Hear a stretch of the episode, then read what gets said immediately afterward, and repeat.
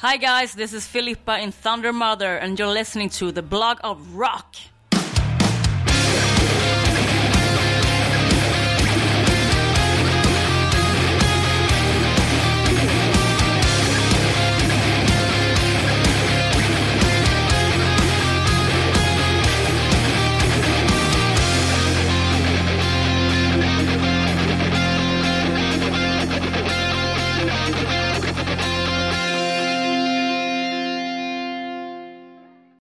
Hallo, willkommen bei The Block of Rock, deinem Hardrock und Heavy Metal Podcast Musikmagazin. Ich bin Uwe Lerch und ich nehme dich backstage mit zu den Rockstars. Natürlich quatschen wir über die Musik, die uns alle verbindet, über neue Platten, über Livepläne und was früher so war. Aber wir sprechen auch über die Menschen dahinter. Was hat sie inspiriert und motiviert und welche Rockstar-Tipps haben sie für dich da draußen? In den Show Notes, das ist die Beschreibung zu dieser Episode, über die du das hier gerade hörst, findest du einen zentralen Link für alle weiteren Informationen, der dich aber auch in meine offizielle Facebook-Gruppe führt. Ich würde mich freuen, wenn wir uns hier kennenlernen. Bist du nun am Start? Na dann komm doch mit! Hallo Leute, der Block of Rock heute mal on the road. Nach über 20 Folgen habe ich mir überlegt, ich gehe doch mal ein bisschen nach draußen und da gerade Thunder Mother in Deutschland mit ihrem Feuerwehrtruck unterwegs sind, habe ich mir heute mal erlaubt, die Band zu besuchen und ich sitze hier mit Gitarristin Philippa und wir sprechen mal über das Tourleben. So how's tour life so far? I'm so glad and thankful for being on the road again because it's been four months of nothing. So I love these Corona concerts. I'm so happy.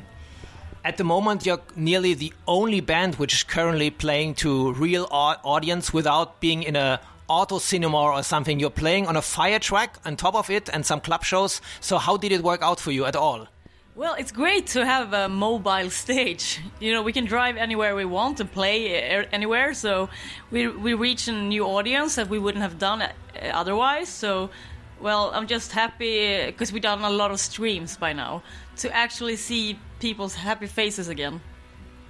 The good thing is the album is really well received. Uh, it's got just been out for a couple of days, and it seems lots of people already know the songs, the new ones. Yes, I, I, I don't know how that's happened because it feels like we have two thirds more audience, uh, you know, now contacting us and on the internet and stuff. So, and I can see the streams are just baff through the through the roof. So uh, something is happening right now, and uh, it could be because of the heat wave that we are experiencing right now outside. It's super hot. Actually, you brought the heat wave from Sweden. That's what I told in the last episode, Yeah. and it's really great to see it now alive. The last days, you it's what, what should have been like like a miracle to you because every day was so different. Can you tell us about what happened in the past five days? Well, we had extremely heat, uh, extremely uh, heat. I don't know how do you say in English, but it's like 50 degrees on top of that bus one day. So our drummer almost fainted, and we had to they had to get water and pour on our bass player and drummer after the show. And uh, the first day it was raining so much, so we almost couldn't play. So we put plastic bags over our heads and pedals and stood inside of a thrash bag and played. And that looked hilarious. I mean, Corona safe, right? so yeah, everything from uh, extreme rain to extreme hot uh, weather. It's been crazy. And it, today we are here in Dortmund, by the way, the city where I was born, and we're playing in a place called Junkyard with lots of old cars. It's looking really funny, and today we're gonna see a show which is just for winners for Radio Bob.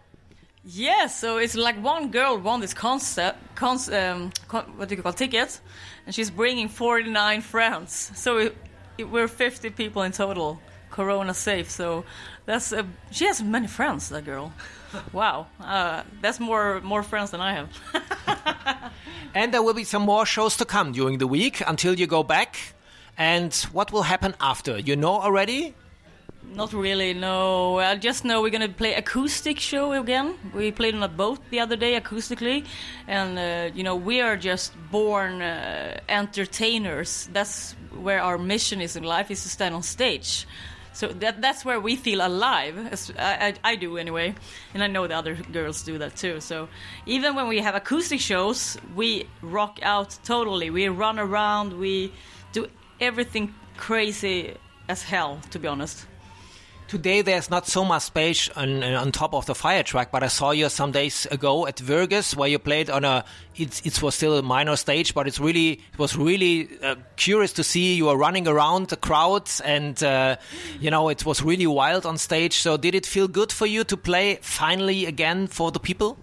Yes, finally I can run out to the crowds. They had their masks on, don't worry, but I felt just uh, excited. I forget about time and room and space when I do that. That's like blank in my head afterwards. It's like meditation for me to play rock and roll. so you just released a new video, which is also from the album, and seems that it's also very well received. And it's a it's a live show. You you you performed this. You mean the Dog from Hell video?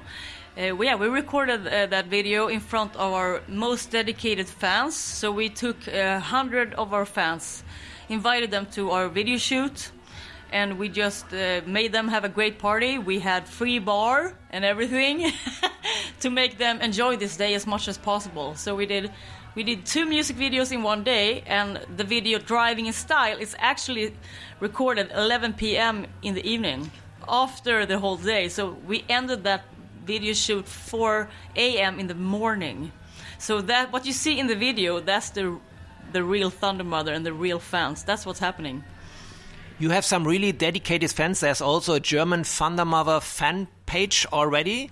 So what I see on the one hand, you have older guys like me who are attracted by younger women wearing leather stuff and playing guitar, but also lots of younger girls who are following you. Is it true? Yes, uh, I think most of our fans don't care so much about uh, you know hot girls because obviously we're not models, as you can see. We're just musicians that love to rock and roll, and we don't care about looks, especially. Uh, in this business, it could be a suicide, but we decided to just do what we love anyway, don't care about what people say and just play music because we're musicians, as I said. And I think that reached out to many people now. So also we have a lot of girls listening to us right now, and that's amazing. You know, we want to inspire them to do the same thing. Even if you don't think you're looking like models, yesterday you did. I've heard you had a great photo shoot yesterday. What happened? I look like Mariah Carey with a guitar. we had a photo shoot with uh, Guido Carpla, the living legend who took uh, all the photos of uh, Black Ice with AC/DC, among other artists. And it was uh, really cool. Uh, he wanted to do that for us, and he thought we were interesting and up and coming. So, what an honor! We had the most fantastic day in the photo studio, and we went out on a dinner. And he told us so many good stories about Yoko Ono, Paul McCartney, Michael Jackson, Prince, uh, AC/DC. I'm filled with that stories in my head right now. So grateful, so grateful. So what what will happen when you come back to Sweden and you're all on your own, no fans around, no concert, I suppose, even in Sweden. So what are the plans for you for the next week? Sleep?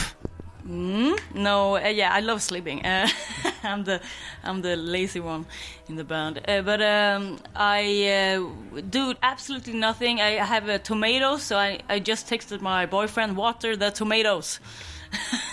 I'm very careful about my flowers.